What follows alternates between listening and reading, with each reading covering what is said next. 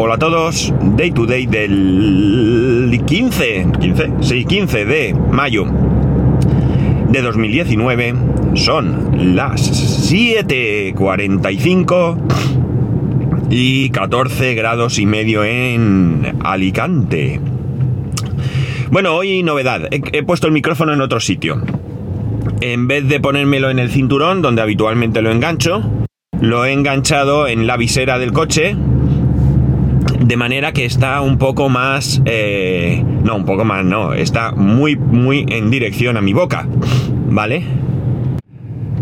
Esto es uno de esos experimentos míos porque no he tocado nada más y a lo mejor satura, se oye mal, soy así de guay yo, ¿verdad? Es un podcaster profesional, ¿verdad? Que se preocupa porque todo suene bien, ese soy yo, ¿verdad?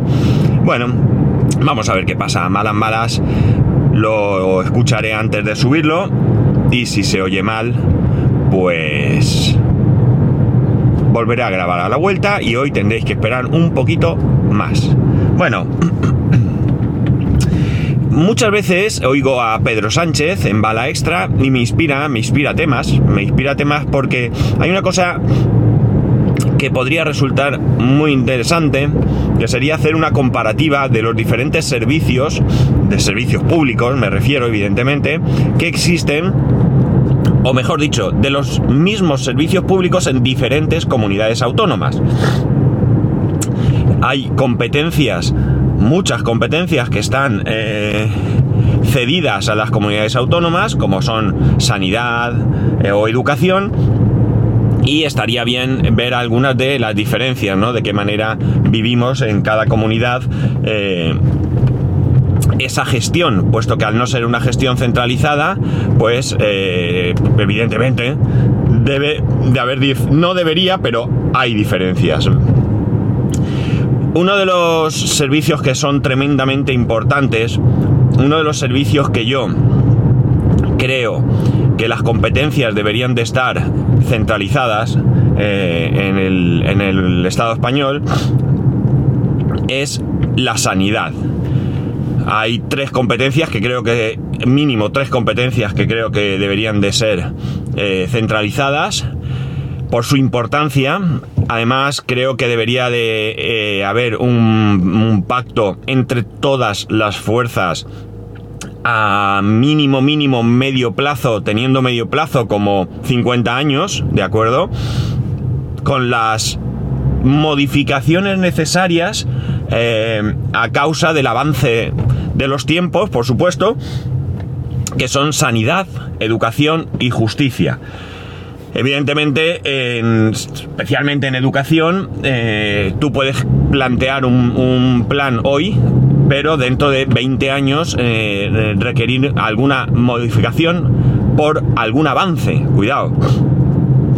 Y de esta manera yo creo que ahí sí que se podría luchar contra ese abandono escolar, contra ese lío que hay de diferentes leyes, hay niños o jóvenes que han estudiado hasta en tres leyes diferentes educativas y todo esto es una, barbaridad. Esto desde luego no contribuye eh, de ninguna manera a, a, evitar precisamente ese abandono, ese fracaso y demás. Pero hoy no vengo a hablaros de esto, hoy vengo a hablaros de sanidad. Vengo a hablaros de sanidad. Yo, a, mi, a título personal, a título personal, mmm, gracias a Dios, cuando digo título personal me refiero a mí mismo, no he requerido mucho la eh, sanidad pública. Eh, con 15 años aproximadamente, eh, bueno, yo nací en un hospital privado, ya allá por el 67, simplemente porque mi madre en aquel momento era enfermera, trabajaba en ese hospital y por eso mi madre mm, me tuvo allí mis hermanos, ambos, nacieron en un hospital público, en el mismo además. Pero en mi caso, ya digo, ya nací en un hospital privado. posteriormente eso, con unos 15 años aproximadamente, tuve que operarme de apendicitis y, y fue en sanidad pública. Y, creo que eh, el resto han sido cuestiones menores. Cuestiones menores me refiero pues eh, mm, enfermedad común, algún accidente pequeño, mm, nada, cosas, eh, gracias a Dios, como digo, mm, sin importancia, ¿no? Pero sí que he vivido la sanidad eh, que han requerido mis padres, especialmente mi madre.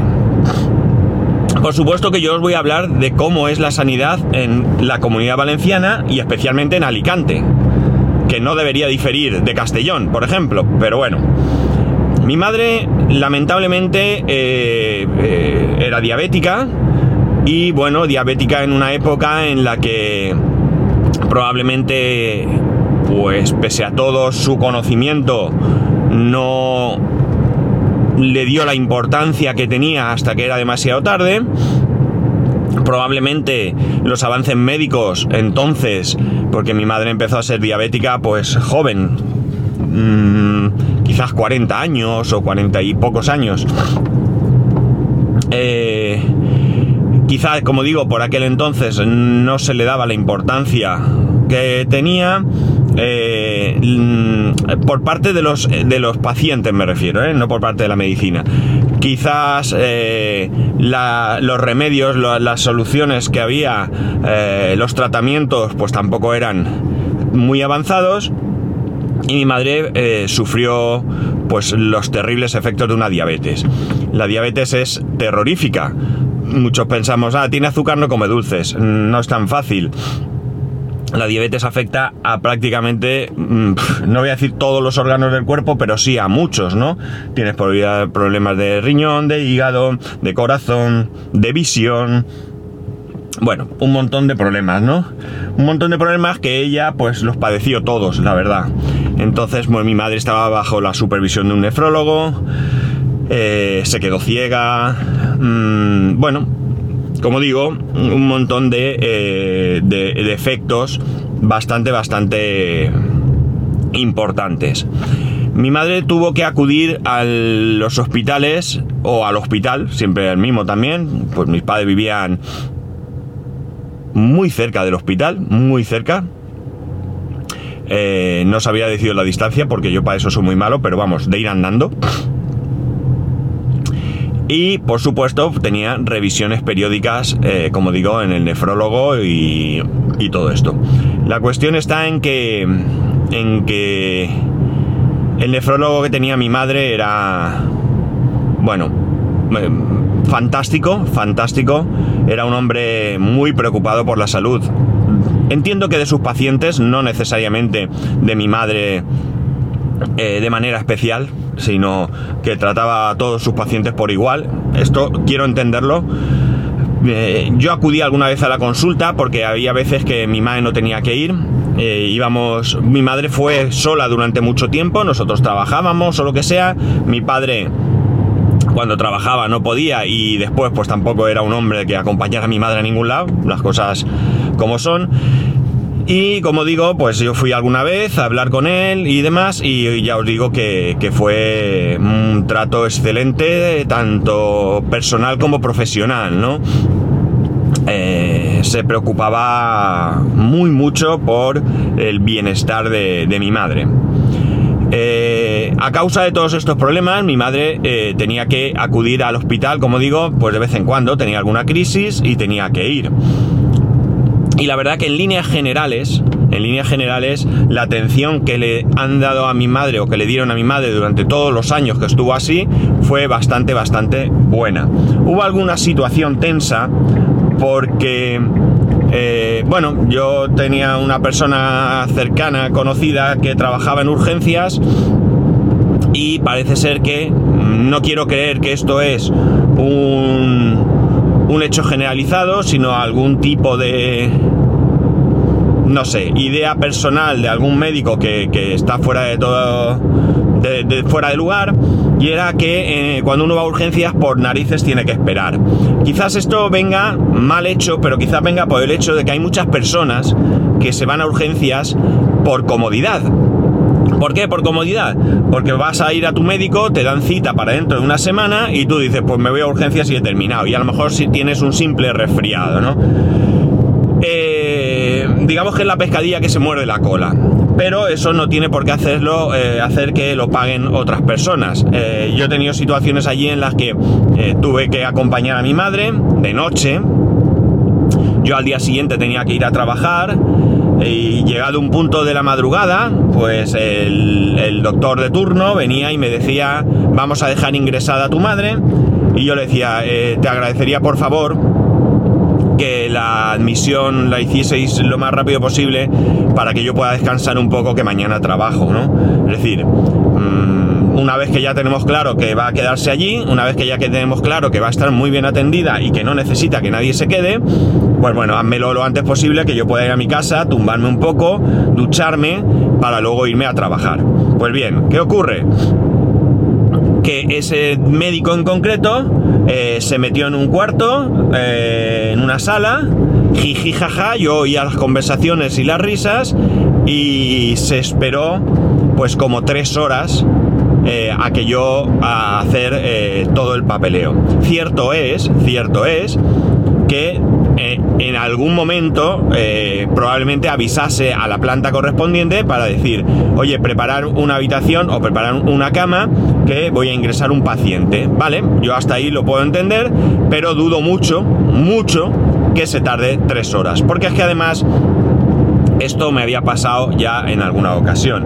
A mí me dio, además era bastante desagradable el hombre, por lo tanto yo me fui de allí con la sensación de que el hombre lo que quiso es fastidiarme mucho además por eh, mi atrevimiento de decirle que se diera un poco de prisa. Que yo os puedo asegurar que lo hice con todo el respeto y educación del mundo. Eso sí, no pude dormir, evidentemente. Me fui, me duché y me fui a trabajar. Pero por lo general, la verdad es que la atención con mi madre siempre fue muy buena. Muy, muy, muy buena. Tanto por el personal de enfermería como por los médicos, ¿no? Así que yo en este aspecto, eh, obviando estos casos individuales que te puedes encontrar, que yo creo que a lo largo de este podcast en alguna ocasión he contado alguna, alguna de estas, de estas, mm, no sé cómo llamarlo, anécdotas si queréis, pero yo creo que la sanidad en, en, general es bastante, bastante buena. Bastante buena porque tenemos muy buenos profesionales y tenemos bastantes medios que no son suficientes, lamentablemente, pese a que parece que la Organización Mundial de la Salud eh, suele calificar la sanidad española como una de las mejores, pues eh, todavía se puede mejorar y mucho. Eh, tenemos listas de espera, tenemos pacientes que a veces tienen que estar en pasillos porque no hay habitaciones y mm, otras cuestiones, ¿no? Que vemos que, que bueno, pues que, necesitan mejorar.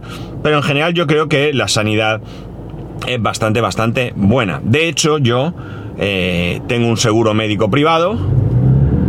Eh, suelo utilizar este seguro médico privado para lo que yo llamo pequeñas cosas. Eh, pero tengo muy, pero que muy claro que si tuviese una enfermedad Dios no lo quiera, grave, eh, mi primerísima opción sería la sanidad pública porque creo que está mucho, mucho más preparada para atender casos graves. De hecho, tengo casos cercanos en los que de un hospital privado lo derivaron al hospital público, mm, siendo el mismo médico el que iba a atender al paciente en uno y otro hospital. O sea, para esto, para que os hagáis una idea. La cuestión es que, como digo, mi madre estuvo siempre bien atendida. Mi madre cuando pudo ser estuvo en una habitación individual. Eh, cuando no pudo ser, pues no, pero muchas veces estuvo en una habitación individual. Y bueno, pues ya digo, la atención siempre para mí es, ha sido buena y bueno, pues esos casos puntuales que si mirásemos en el podcast hacia atrás yo os conté, pues ahora mismo, eh, quitando este que os he contado, pues no recordaría ninguno más. Por tanto, eh, es muy importante, muy importante que haya grandes inversiones en sanidad pública. Muy importante, muy importante. Muy importante porque, en primer lugar, no todo el mundo puede pagarse un seguro médico privado y, en segundo lugar, en segundo lugar, eh, está demostrado que al menos aquí en España la sanidad pública es superior, es mejor que la sanidad privada en líneas generales. Ahora me diréis, no, hay un hospital en no sé dónde que es la leche. Mirad, el famoso hospital de Navarra, ¿vale? Mm, yo tenía un tío que tenía un problema de corazón, necesitaba una operación hace ya años. Lamentablemente, pues el problema que tenía era muy grave y murió esperando un trasplante que nunca llegó. La cuestión está en que mi tío me dijo un día, eh, he estado pensando en ir a operarme a Navarra, pero a mí me han dicho que el equipo cardiológico del Hospital General de Alicante es tan bueno como el de allí.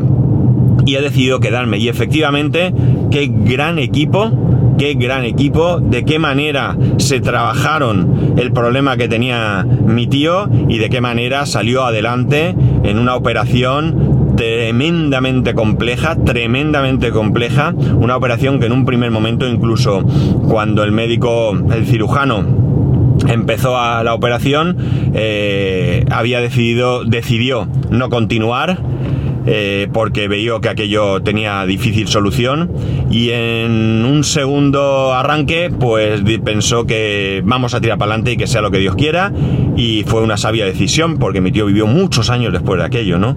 Mi otro tío también tuvo problemas graves también y bueno pues eh, gracias a Dios hoy aquí lo tenemos y todo esto en la sanidad pública, todo en la sanidad pública. Por tanto, para mí, eh, la inversión en sanidad está fuera, en sanidad pública, ojo, en sanidad pública, está fuera de toda duda. Ahora mismo tenemos un problema complejo que es el tema de la sanidad pública con gestión privada. Eh, entiendo que habrá casos y casos. Entiendo que habrá casos y casos. En Alicante, por supuesto, tenemos hospitales de, titularidad pública con gestión privada. Pues bien, concretamente uno de ellos, conozco eh, dos personas, tres personas, bueno, dos personas que trabajan en ese hospital, una tercera que trabaja en la empresa que gestiona el hospital, estaba en ese hospital pero ahora no. Eh, y bueno, mm, al menos una de ellas es médico y lo que me habla es bastante sensato. Es decir, si es cierto, este médico me dice que cuando tiene que realizar ciertas pruebas necesita una autorización, pero eh, que tiene que justificar esa prueba, pero que jamás le han rechazado una prueba porque las pruebas están justificadas. Es decir, ¿qué hay? Hay un control hay un control. Yo he visto de los hospitales públicos que cierto personal, por supuesto que son casos, quiero creer que son casos aislados, pues del hospital se llevan, qué sé yo, pues medicinas, alcohol, pues cosas que a lo mejor tienen un menor control. Cuando digo medicinas, evidentemente entiendo que es medicinas eh, que, que, no necesitan un control exhaustivo, ¿no? Hay otro fallo también que es que, por ejemplo, cuando trasladan a un enfermo de, una, de un hospital a una casa o lo que sea, las sábanas, las sábanas que son sábanas blancas con su eh, nombre de hospital, mm, te las dejan en casa. Oiga, perdón, mm, ya está en mi casa, llévese la sábana, la lavan y la vuelven a utilizar. Pues no, te dejan ahí sábanas. En mi casa había sábanas del hospital que al final solo sirven para trapos, porque son sábanas pues, que no son agradables y tampoco es agradable estar enfermo en casa y encima tener la, la sábana del hospital allí, ¿no? Pues las sábanas se abandonan. Por lo tanto, sí que es cierto que hace falta una mejor gestión de la sanidad pública porque me da la sensación que muchas veces quien gestiona es un cargo político y le da un poco igual como cualquier eh, otra situación en la que un político pueda intervenir. Eh, en este hospital que digo público con gestión privada parece ser que el control es mucho mayor, pero parece ser que en este caso concreto no hay un afán de ganar dinero, que por supuesto la empresa tiene que ganar dinero, que para eso está, pero parece ser, por lo que me dicen, que no hay un... Eh, como digo, no se niegan pruebas a quien las necesita, sino que simplemente lo que se hace es comprobar que efectivamente esas pruebas son necesarias. Mm, esto es complicado, esto es complicado. La solución, la solución para mí es muy sencilla, es decir, vamos a despolitizar la sanidad y una vez que la sanidad esté, a ver si lo digo, despolitizada, que los gestores sean auténticos profesionales de la medicina, gente con, no sé, incluso, oye, ¿por qué no puede ser como en una universidad que al rector lo eligen por, en unas elecciones? Pues que al director del hospital lo elijan eh, votando los, los, profesionales, ¿no? Y que sea un profesional, por supuesto. Que no pueda llegar allí un... qué sé yo, yo, presentarme, por el motivo que sea, y salir elegido director de un hospital que no tengo ni idea de medicina, ¿no? Porque creo que lo primordial es que tenga idea de medicina y el tema económico pues ya se encargará de rodearse de gente adecuada para que le, asesoren esto. Así que esa es una posible mejora. Como veis, estoy aquí totalmente, eh, aún teniendo un seguro médico privado, aquí estoy totalmente a favor de la sanidad pública. Totalmente, al 100%, al 100%. ¿Qué ocurre? Que yo tengo posibilidad de tener un seguro médico eh, privado a un buen precio y sinceramente, sinceramente, pues mirar, me duele el cuello, me voy al, llamo al, al traumatólogo, me da cita la misma semana, uno o dos días después, o incluso, por ejemplo, con mi endocrino, hay veces que llamo por la mañana y me dice esta tarde a las 5, o sea, para que nos hagamos una idea, voy a hacerme el análisis de sangre que tengo que hacer sin avisar a nadie, no pido cita, no hago nada, voy con el volante que me dan, voy, hola, que tengo esto, me espero si hay una o dos personas delante y si no, ni me espero, me dan los resultados a través de internet, vuelvo a ir a mi médico que me, como digo, me, me da me da cita en el mismo día o de un día para otro o algo así. Y bueno, pues para estas, digamos, eh, cosas sencillas, pues me viene muy bien. Me viene muy, pero que muy, muy bien. ¿Cuándo voy al médico de cabecera? Al médico de cabecera era antiguamente. Al médico de familia, pues últimamente sabéis que he ido. He ido al médico de familia cuando he tenido esa gripe que requería una baja, y eso sí que tiene que hacerlo mi médico. Y he ido a mi médico con mi problema de ansiedad porque me bueno, pues prefiero, creo que es un tema que prefiero que me lo traten en la sanidad pública. Prefiero que me lo traten en la sanidad pública, ¿no? Me, inspira más confianza, ¿vale? Evidentemente, en mi cuadro médico de mi seguro privado tengo, tengo psiquiatras, tengo psicólogos, tengo de todo, pero me inspira más eh, eh, confianza esto. En el tema de la fisioterapia, pues mirar, yo fui un día a decirle al fisio, oye, mira, tengo esto y al día siguiente empecé. Una vez eh, tuve que ir a la seguridad social y no fui. No fui porque era imposible coger turno, era imposible. Que no sé qué me pasó, un golpe en el pie, me fisuré un dedo o algo así y no pudo ser. Por lo tanto, todo esto son mejoras que, que, que tienen que haber. Por otro lado está el caso de mi padre. El caso de mi padre lo habéis vivido más recientemente. Eh, mi padre, bueno, pues de repente se le detectó un cáncer, un cáncer terminal, no tenía solución. En el hospital, el mismo hospital al que acudía mi madre, eh, la atención, como os digo, fue mm, irreprochable, de 10. Y eh, la preocupación porque mi padre estuviese bien atendido en esos últimos momentos, pues fue mayúscula, ¿no? Mi padre acabó en un hospital que hay en otra población de aquí de Alicante, eh, está pegada, en donde se atienden casos de crónicos, se atienden casos de, de, que requieren cuidados paliativos y bueno, pues otros casos de gente pues, pues que pueda estar eh, pues en coma o algo así y que eh, bueno, pues está eh, más adecuado para, este tipo de, enfermos eh, que no el hospital general, que es un hospital más de, batalla, ¿no? De, tengo que curar ya, te tengo que operar y demás. Allí ni se opera ni nada. Mi padre tenía un carácter bastante, y perdonar la expresión, jodido, bastante jodido, y eso, eh, bueno, pues también con 83 años que falleció, no, no mejoró, ¿no? No mejoró tenía algunas salidas de tono a veces y bueno, pues eh, a veces no era agradable, ¿no? Mi padre no era muy social. ¿Para qué nos vamos a engañar? Pues aún así, el trato que le dispensaron en este hospital fue de 10. No, de 11 o de 12.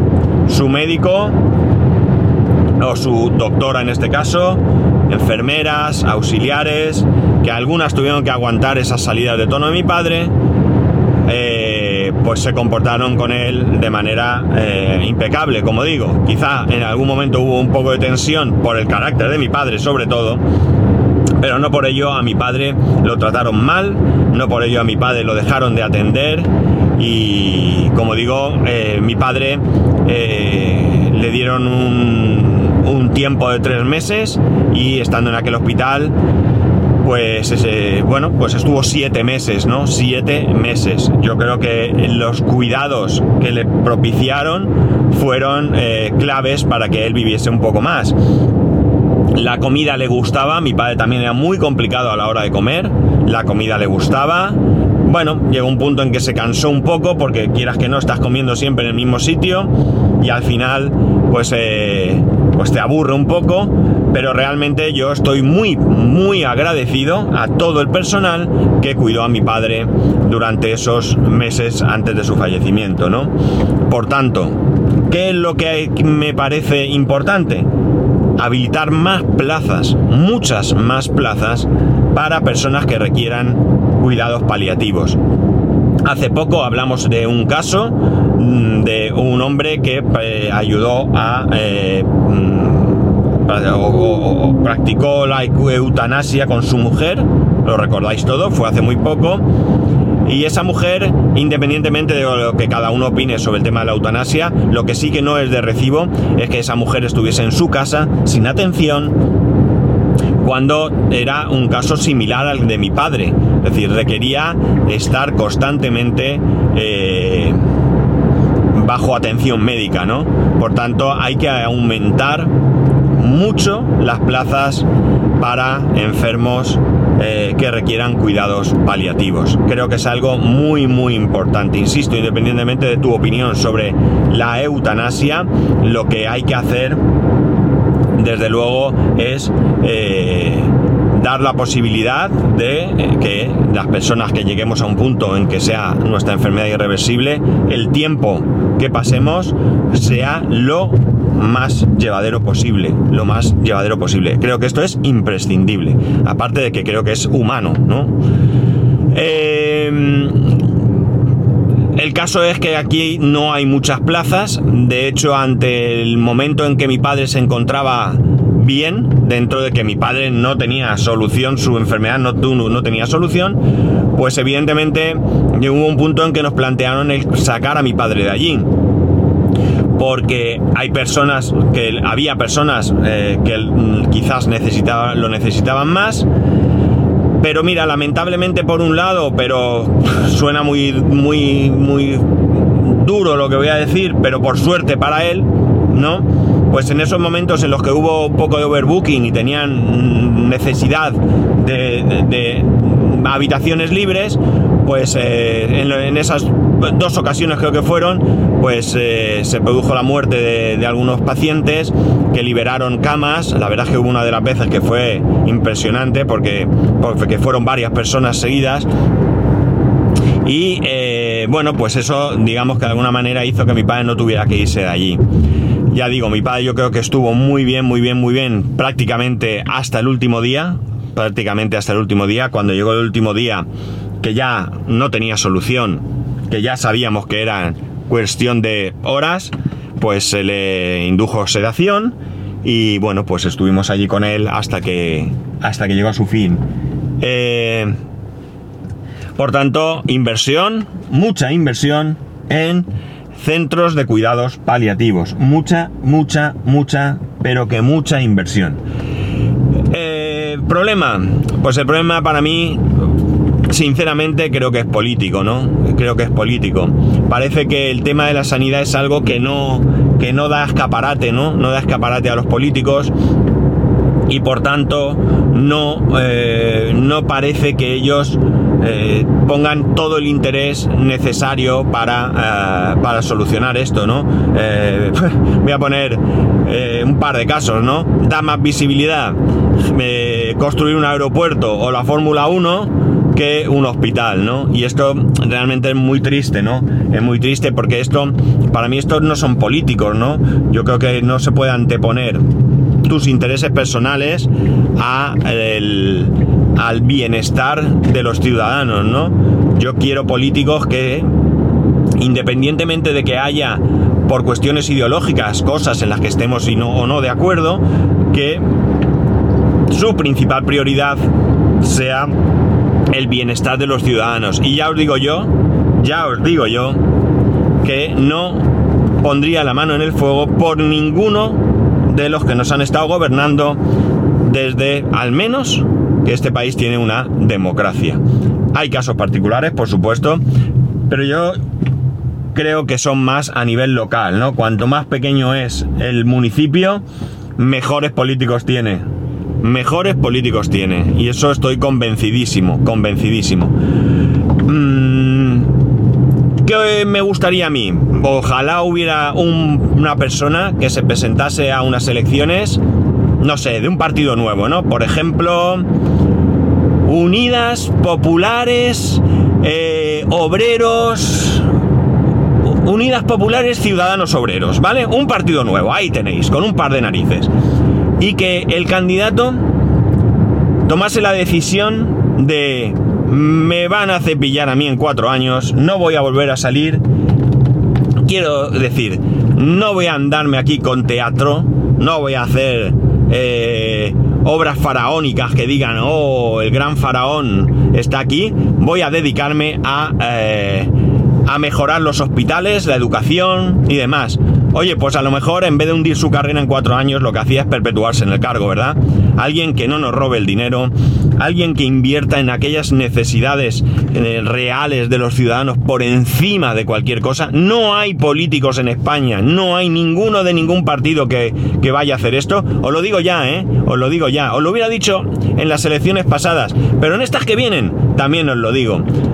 Insisto en que habrá municipios pequeños donde sí hay gente que realmente se preocupa por el pueblo. Hemos visto algún caso en la televisión de gente que lleva pues 50 años de alcalde de su pueblo, empezó con Franco y sigue de alcalde de su pueblo y ha hecho verdaderas maravillas. Pero en líneas generales, desde luego, en ciudades grandes, capitales de provincia, eh, todo esto, eh, autonomías a nivel autonómico, ya os lo digo yo, no hay ni uno, ¿eh? Ni uno, ni uno. Y sé que alguno me rebatirá, no, es que este partido, es que quieren olvidaros, olvidaros, no me vais a convencer. No hay ninguno que vaya a anteponer de ninguna de las maneras el bienestar ciudadano por encima de sus intereses políticos. Ni uno. Lo siento mucho, es lo que pienso. Y yo soy de los que van a votar, ¿eh? Y yo soy de los que van a votar, cuidado. En fin, la cuestión está en que eh, quiero con esto dejar muy claro, muy claro, que creo que la sanidad pública hay que cuidarla. Creo que la sanidad pública hay que, eh, que, que fomentarla. Creo que es compatible con la sanidad privada, creo que es compatible, pero desde luego no es tarea nuestra el buscarnos eh, un médico, sino que esto es total y absolutamente eh, labor de nuestros políticos, ¿no? Así que, bueno, eh, estoy medianamente satisfecho con la sanidad de la comunidad valenciana. Medianamente satisfecho porque, como he dicho, hay grandes profesionales, eh, hay grandes hospitales, pero creo que no se invierte realmente eh, lo que requiere eh, para atender bien a todo el mundo, ¿no? No se puede consentir listas de esperas de un año, no se puede consentir gente que tiene que estar en los pasillos porque porque no hay habitaciones donde, donde alojarlos, eh, no se puede consentir gente que no pueda tener unos cuidados al final de su vida eh,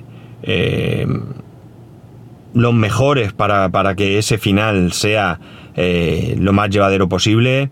Eh, bueno, creo que, que es importante la inversión en sanidad, muy importante y desde luego jamás, jamás en la vida me oiréis a mí eh, criticar a ningún ningún partido político que gobierne y que invierta grandes cantidades de dinero en sanidad, pero de la misma manera que se haga una gestión eh, adecuada, una gestión correcta, una gestión eh, sensata, porque si volcamos dinero a puertas pero lo malgastamos, eh, no, no me vale tampoco, ¿verdad? Bueno, chicos, aquí os dejo.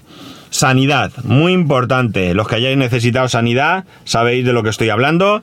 Espero que los que me oís desde otras comunidades e incluso de otros países podáis tener una sanidad lo mejor posible, porque ya digo, yo creo que, que nos merecemos que tener eh, una buena sanidad.